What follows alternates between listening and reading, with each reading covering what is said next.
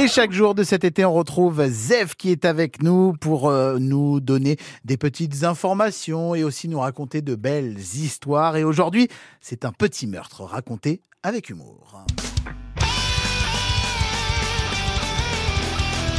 Nous sommes le 25 mai 1980. S'ouvre le procès de Marcel Barbeau. Il est accusé de cinq meurtres. Il est surnommé le tueur de l'ombre. Comment en est-on arrivé là?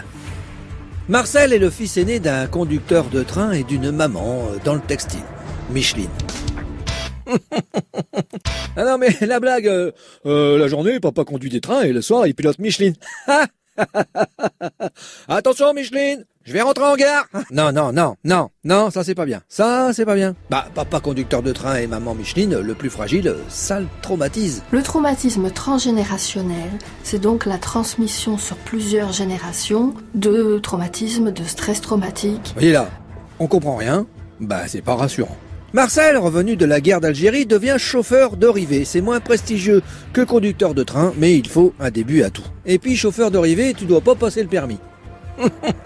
Dans les années 68, il perd sa mère et ses deux frères. Et il semblerait que ces événements soient les éléments déclencheurs de sa folie criminelle. Oui. Son mode opératoire.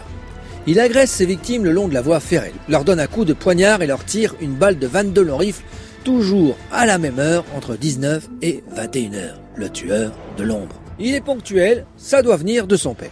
Et pourtant, il est un père et un mari idéal. On dit de lui qu'il est renfermé et banal.